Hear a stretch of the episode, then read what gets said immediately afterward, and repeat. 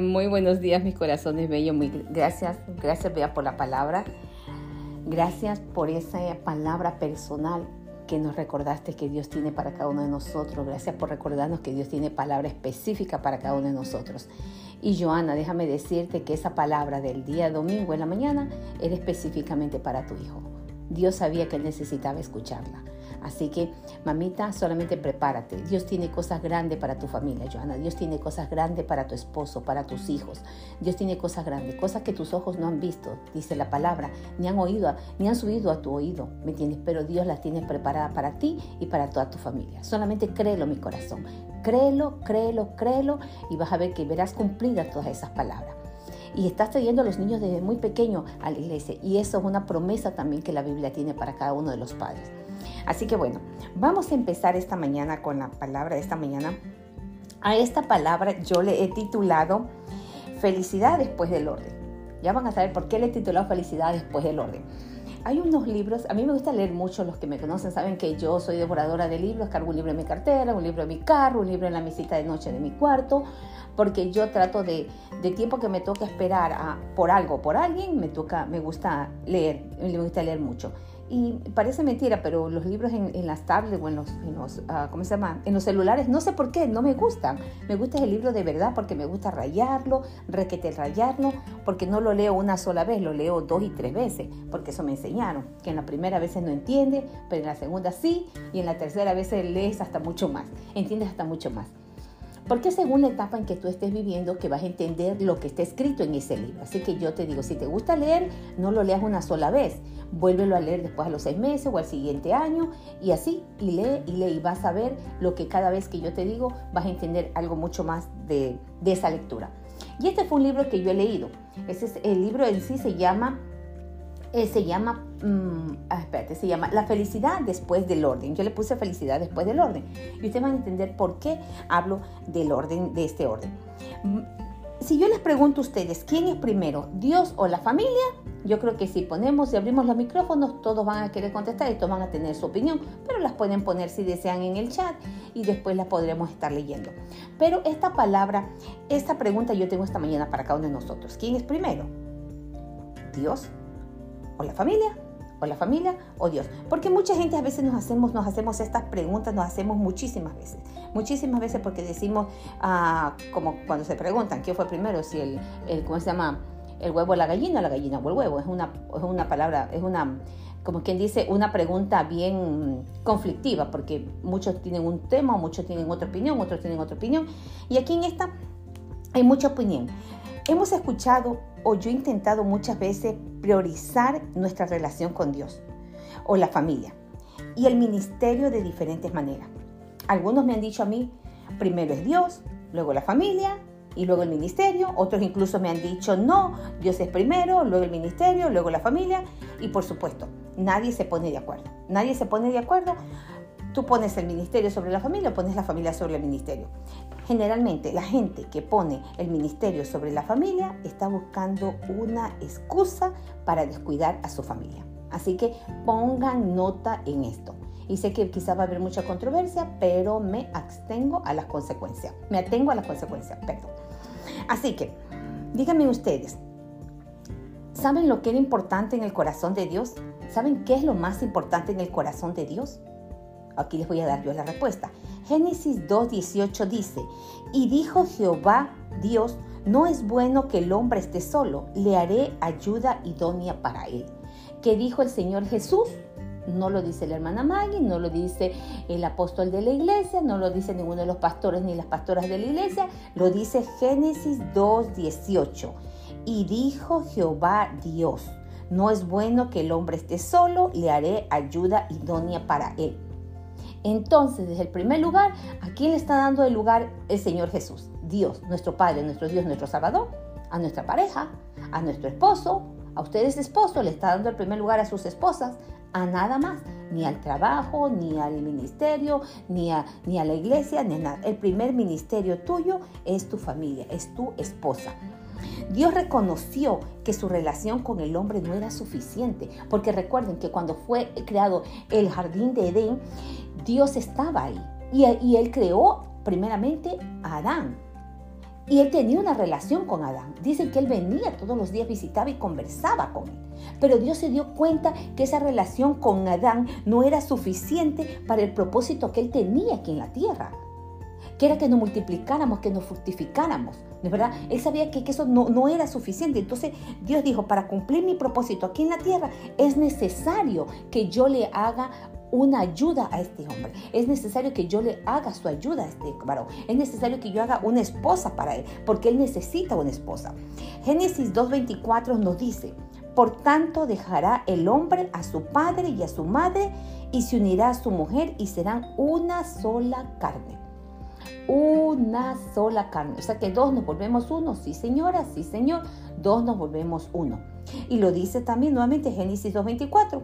Ya lo leímos adelante. En Génesis 2.18, el lo que Dios pensó, que no era bueno que el hombre esté solo. Y en el segundo, él dijo, bueno, vamos a poner manos a la obra. Le haré, le haré, ah, perdón, el hombre dejará padre y madre. El hombre dejará padre y madre y se unirán y serán una sola carne. O sea, te está hablando a ti, mujer, que a veces no cortamos el, cordón umbilical con mami y con papi. Te está hablando a ti, varón, que a veces no cortamos el cordón umbilical con papi y con mami. Y es necesario cortarlo, sí.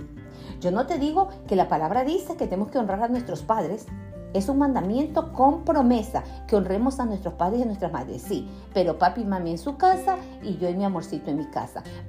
mi suegrita en su casa con, con, su, con mi suegrito y yo y mi amorcito en mi casa. Asimismo cada uno de ustedes. El cordón umbilical hay que cortarlo.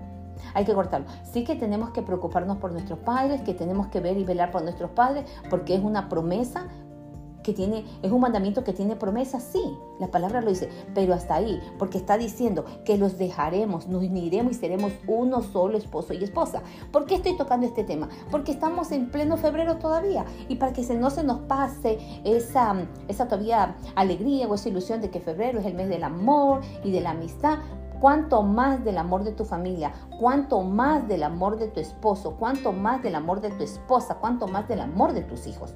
Entonces, ahorita con la autoridad que yo sé que tengo, por el matrimonio que tengo, por los hijos que Dios me ha regalado, la bendición que Dios me ha permitido tener, puedo hablar de este tema y lo estoy hablando.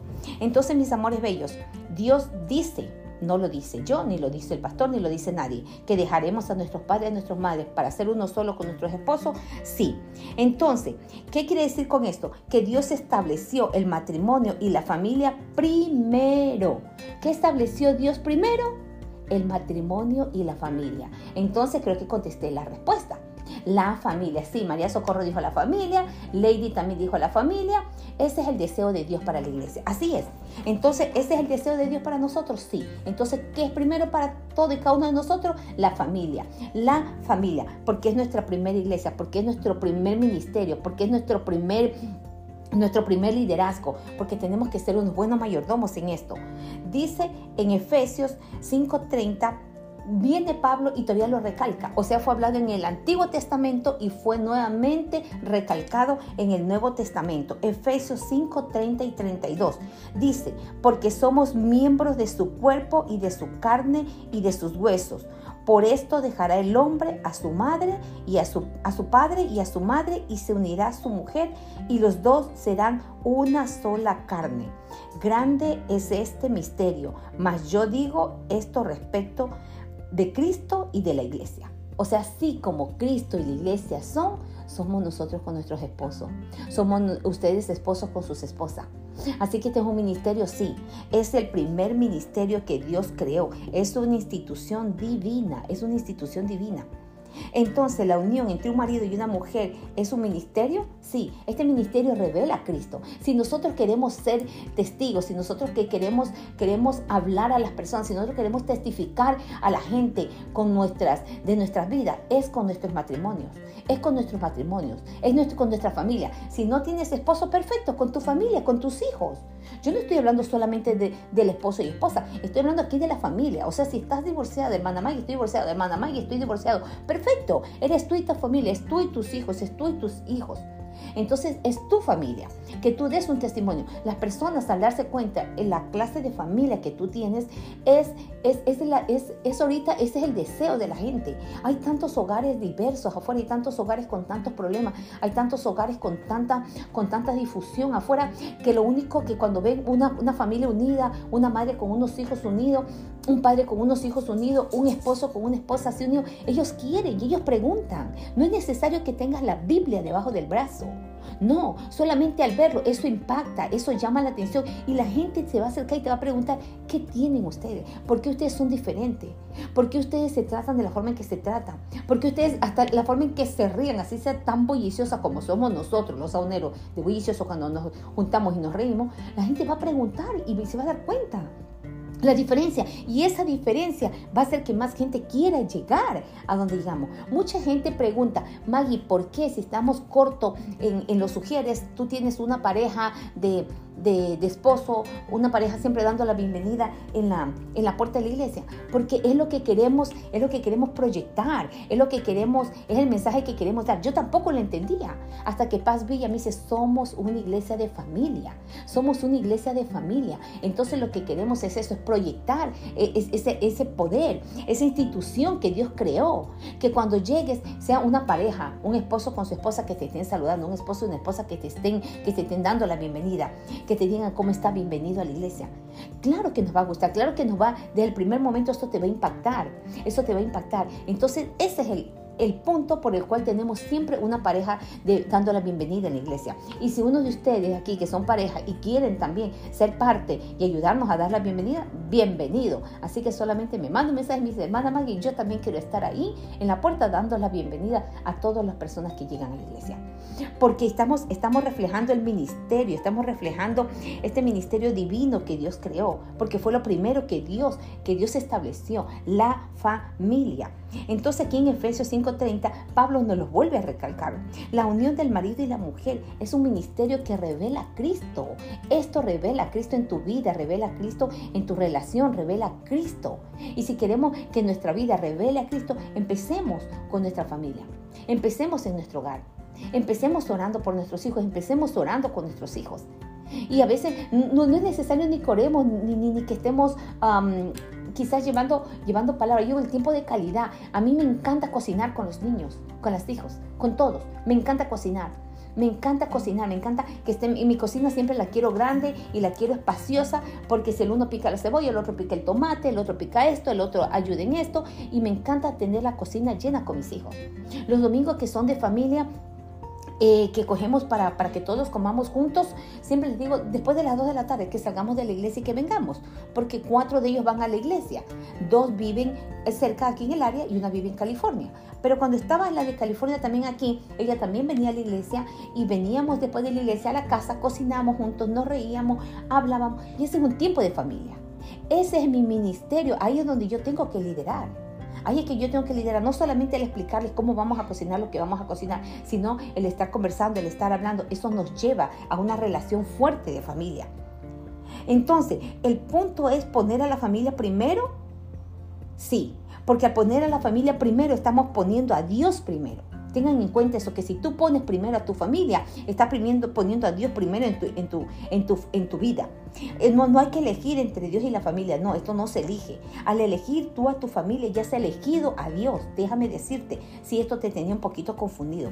El elegir a la familia Estamos dando paso a que nuestro matrimonio y nuestra familia están ordenados por Dios. Estamos, estamos declarando, estamos declarando sin declararlo en boca o con palabra al escoger a nuestra familia que Dios es quien guía nuestra, nuestra familia, que hay un orden divino. Y ustedes saben que donde hay orden hay bendición, donde hay orden hay bendición, donde hay, donde hay obediencia hay bendición. Entonces este es un orden divino, esta es una obediencia divina, que si ponemos a nuestra familia primero, que si ponemos a nuestra nuestros esposos primero, que si ponemos ustedes hombres, sus esposas primero, ¿va a haber orden en tu casa? Sí. ¿Va a haber bendición en tu casa? Sí.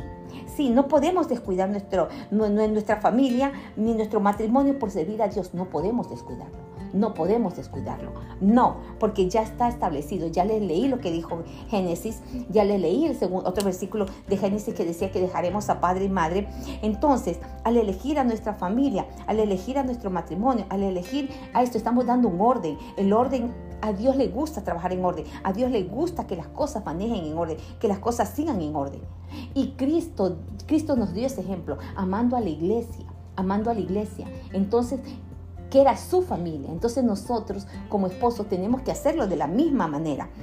El, el matrimonio muchas veces es una relación donde no, no, es un compromiso. Yo digo, la relación de un hombre y una mujer es un pacto. ¿Por qué le me gusta llamarle pacto? Porque los pactos no se rompen fácilmente. Los pactos no son un papel que coges y rompes. No, es tu palabra y es mi palabra. Es un pacto. Y es un pacto que, es difícil de romper. La relación entre, entre tu esposo es, tiene que estar llena de amor. Sí, de amor. Cuando a veces tengo parejas por mi trabajo, yo soy asesora de nutrición, ayuda a la gente a mejorar su salud o a bajar o a subir de peso. Y conozco mucha gente a veces, y más que todo mujeres, y por el trabajo que tenemos también de, de, las ventas de casa, porque mi amor eh, es tiene su, su compañía de, de, real estate, de compra y venta de casa, ayudamos a gente a comprar, a rentar, qué sé yo, y más de las veces me toca es tratar es con las mujeres, porque ¿quién elige la casa? Son las mujeres, porque quienes pasan más tiempo en la casa son las mujeres con los hijos.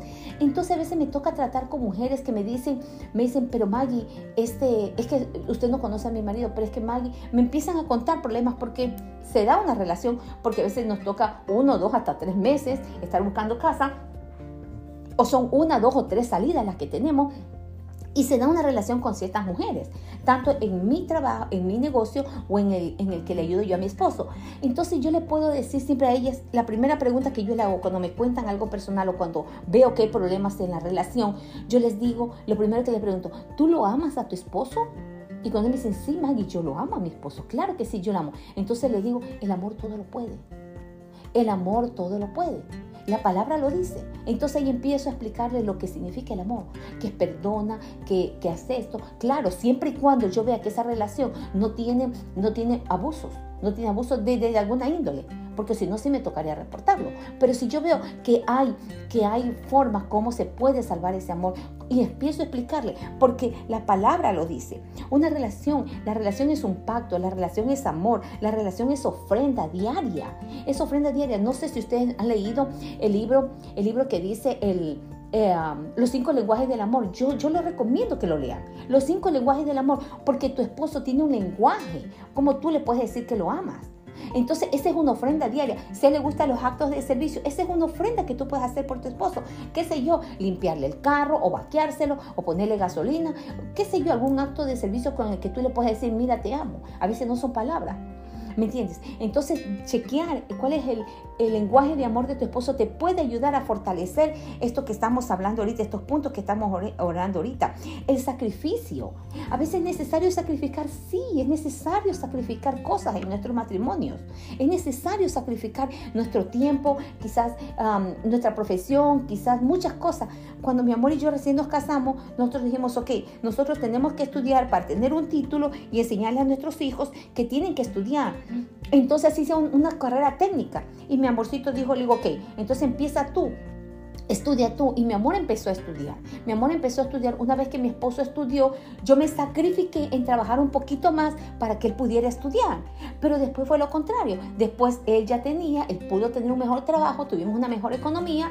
Y en el embarazo, mientras yo tenía a Victoria, yo empecé a estudiar para asistente de enfermera. Entonces ya yo me quedaba en la casa, sacrificamos un poquito más de tiempo, él podía trabajar un poco más. Y así el matrimonio tiene que haber un sacrificio. Sí, hay un sacrificio. En el matrimonio también tiene que haber bendición y tiene que haber perdón. La bendición es que tú ores cada mañana que tu esposo sale, que tu esposa sale, que lo bendigas, que lo cubras con la sangre de Cristo. Y el perdón, ¿por qué el perdón, Maggie? ¿Por qué el perdón a diario?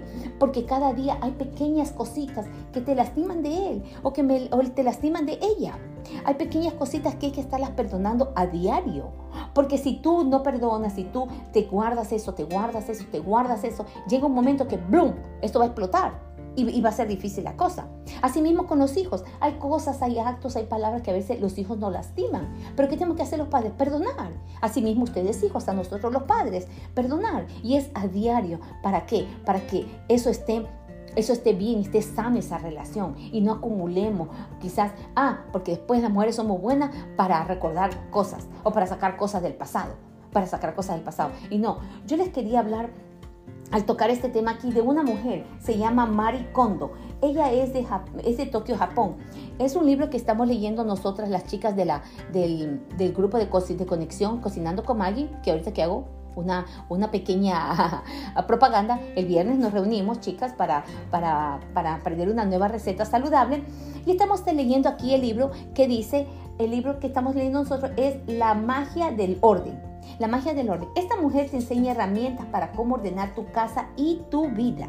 Porque aquí ella te, explica mucho que si está desordenada la, la, sala significa tal cosa. Que si está ordenado el cuarto, es lo que más te tengo en mente, es que si está, si está tu cuarto desordenado, quiere ver tu interior, lo que tú eres, lo que tú estás llevando por dentro, en tu corazón, en tu mente, tus sentimientos. O sea que si tu cuarto no está en orden, tiene mucho que ver con tus sentimientos. Entonces, cuando tú tienes tu cuarto en orden, se ve que hay, que hay armonía, se ve que, que, que tus sentimientos están en orden. Entonces, me gusta mucho en los libros que esta mujer escribe. Dice que desde muy pequeña ella le gustaba tener orden. Es una bestseller. Ella ha vendido muchos libros, más de 12 libros. De esos libros, yo sí leí, tú eres, ah, perdón, leí La felicidad después del orden, el título que tomó mi, mi, enseñanza esta mañana, La magia del día a día. Es otro libro donde ella te enseña que para que no esté muchas cosas sucias, mucha, tu cosa en desorden en la casa es, ensuciaste un plato, lávalo. Cocinaste, limpia la cocina si se te regó algo. Hiciste esto, recógelo. Entonces, eso es del día al día lo que se basa más ese libro. Y el libro que estamos leyendo nosotros es La magia del orden. Es el libro que estamos leyendo en el grupo. Entonces, esta mujer es una un fenómeno. Es una mujer muy joven, tiene apenas 38 años, tiene tres hijos, ahorita actualmente vive en los Estados Unidos. Pero ella no hace mucho, el 2021 nació su tercer hijo. Y tras nacer su tercer hijo, ustedes lo pueden buscar en, Google, en cualquier red social, explotó la bomba. De que ella dijo que su casa no era un orden, que ella no podía tener su casa en orden, que era imposible con tres hijos tener su casa en orden. Entonces estaba ella lo que ella había declarado, lo que ella había hablado, lo que ella había enseñado, lo que ella había enseñado a tanta gente, se estaba contradiciendo. ¿Cómo es eso que si tú eres la reina del orden, has escrito tantos libros acerca del orden, cómo es eso que tú vengas a decir que tu casa no está en orden? Pero ella dijo, porque en primer lugar está mi familia, porque en primer lugar están mis hijos, porque en primer lugar está mi esposo. Ella lo entendió, que para ella pasar ese tiempo, ese tiempo tan valioso, era sus hijos, era su familia. Esta mujer, tan, una mujer brillante, una mujer súper que millonaria, una mujer que, que ha batido récord de ventas, lo habla y no, y no por eso la vamos a criticar. Yo cuando leí eso dije, ¿cómo es eso? Pero si ella me enseñó a ordenar las medias, a poner bien bonito los interiores, a ordenar el closet, a ordenar eso, ¿cómo me va a decir ella esto? Pero yo lo entendí yo lo entendí, yo dije, es verdad. Y al encontrar esta palabra que me la compartieron no hace mucho, yo dije, esto tiene que ver mucho con lo que ella nos estaba hablando, con lo que ella nos dice. Mis hijos van a crecer, mis hijos se van a ir y no los voy a disfrutar. Y yo prefiero levantarme temprano cuando ellos se levantan, cocinar con ellos, atenderlos a ellos, llevarlos a jugar, llevarlos a la, escuela, traerlos. Y dice, no, yo no me voy a perder este tiempo por tener la casa en orden, por, tener, por, por matarme a tener una casa nítida. No. No, dice ella, primero son mis hijos. Entonces yo te digo esta mañana, primero son tus hijos, primero es tu familia. El día lunes eh, de la semana pasada, miércoles de la semana pasada, miércoles de la semana pasada, me llama mi hija, me dice, mami, en mi trabajo me están llamando, quieren que yo que tome full time. Ella recién había vuelto al, trabajo, pero me dice, no puedo volver full time porque yo, dice, el primer día que hice ocho horas al llegar a la casa y a darle lactar a la nena, la nena estaba sollozando, no quería tomar la bubi, dice mami, y eso me dolió tanto. Entonces dije, no voy a hacer solo cuatro horas y solo dos o tres días iba. Hasta que le dijeron, lo siento Giselle, pero yo necesitamos una persona full time, así que si tú no vas a hacer full time, no te necesitamos más. Y ella me dice, mami, yo dije, está bien, yo renuncio, no hay ningún problema, yo me voy. Entonces yo ya estaba preparando esta enseñanza a base de esta mujer, pero justo me llegó esto que me, estos versículos que me ayudaron a, a enlazar más la enseñanza. Y yo le decía ahí el día miércoles, le decía, mamita, ¿sabes qué le decía? Tú has escogido la mejor parte. Tú has escogido la mejor parte, la mejor parte, la de ser madre, la de estar con tu hija, porque la niña ya tiene seis meses, le digo mi amor, en seis meses tendrá un año. Ah, te las mi nieto más chiquito, en seis meses se va a la escuela porque él, él ya, ya, está para ir a la escuela. Entonces le digo, mi amor, él ya se verá a la escuela. O sea, son cinco añitos que han pasado y te han pasado así volando. Le digo, no lo desperdice. De, disfrute estos seis meses que vas a tener a Atlas en casa, porque en septiembre se va a la escuela. Disfrute estos seis meses porque la niña cumple un año en, seis meses. Disfrute ese tiempo. Tú has escogido la mejor parte, porque estás escogiendo a tu familia, estás escogiendo a tus hijos. Y esta mañana yo te digo a ti, ¿a quién estás escogiendo tú primero? ¿Qué has escogido tú primero? Y si, y si escogiste primero en tu orden tu orden está, está al revés. Está primero tu trabajo, después tu familia, después la iglesia, o qué sé yo, cuál orden que tú tienes. Esta mañana es para que entremos en orden. Vea, decía en la oración, Tú tienes una palabra personal para nosotros esta mañana. La palabra es específica esta mañana. Y esta palabra, justo con la oración que Dios vea en la mañana, es específica porque quizás alguno de ustedes necesitaba escucharlo. Tenemos que poner a nuestra familia en primer lugar, en primer lugar. Primera de Timoteo, termino con este versículo, primera de Timoteo 5.8 dice, considera la advertencia de Pablo, porque si alguno no provee para los suyos y mayormente para los de su casa ha negado la fe y es peor que un incrédulo. Así que si tú no, no provees primeramente para tu casa la fe, el amor, eh, el testimonio, el estar en familia. Si tú primeramente no provees esto, tú estás negando la fe, tú estás negando que Cristo vive en ti, tú estás negando que Cristo es tu Salvador y serás considerado como un incrédulo. Entonces tenemos que darnos cuenta que primer lugar es nuestra familia, primer lugar es nuestros hijos. Así que este mes del amor solamente quiero recordarte esto. Pongamos primer lugar, primer lugar a nuestra familia, porque si lo pones en segundo lugar, está, eso es algo muy peligroso, eso es algo muy peligroso y no te des ese lujo de poner en peligro tu familia. No te des ese lujo. Así que ya sabes, identifiquémonos que somos de la fe, que somos de la fe poniendo a nuestra familia en primer lugar, porque al poner a nuestra familia en primer lugar estamos poniendo a Dios en primer lugar. Señor Jesús, te doy gracias esta mañana por esta palabra. Gracias Padre porque tú me has permitido primeramente entenderla, yo primeramente aplicarla yo y poder enseñarle a mis hijas a aplicarles en su vida, en su matrimonio, en sus hogares. Y te doy gracias por poder permitir esta enseñanza. Te doy gracias por todas estas 74 representadas esta mañana por estas 74 familias. Tú las conoces por nombre y apellido, Padre amado. Ellas han entendido que el primer lugar es su familia, que el primer lugar su ministerio, su ministerio divino, el cual tú creaste, bendito Señor, en, en el principio de la tierra, Señor Jesús, lo está cumpliendo. Nuestros hogares lo estamos cumpliendo. Gracias te damos, gracias te doy, Señor Jesús. Bendigo que esta palabra se hace rema en nuestra vida, Señor Jesús. Que la vamos, que la vamos que la vamos a testificar con nuestros actos, con nuestro diario vivir, Señor Jesús. Gracias te damos por lo que hemos recibido. Gracias te damos, Padre amado. Bendigo a estas familias, bendigo a cada uno, a cada esposo, a cada esposa, a cada madre soltera, a cada padre soltero, los bendigo, porque ellos también son familia. Gracias, Señor. En el nombre de tu Hijo amado hemos pedido y hemos orado. Amén. Muy buenos días, mis corazones. Así que bendiciones.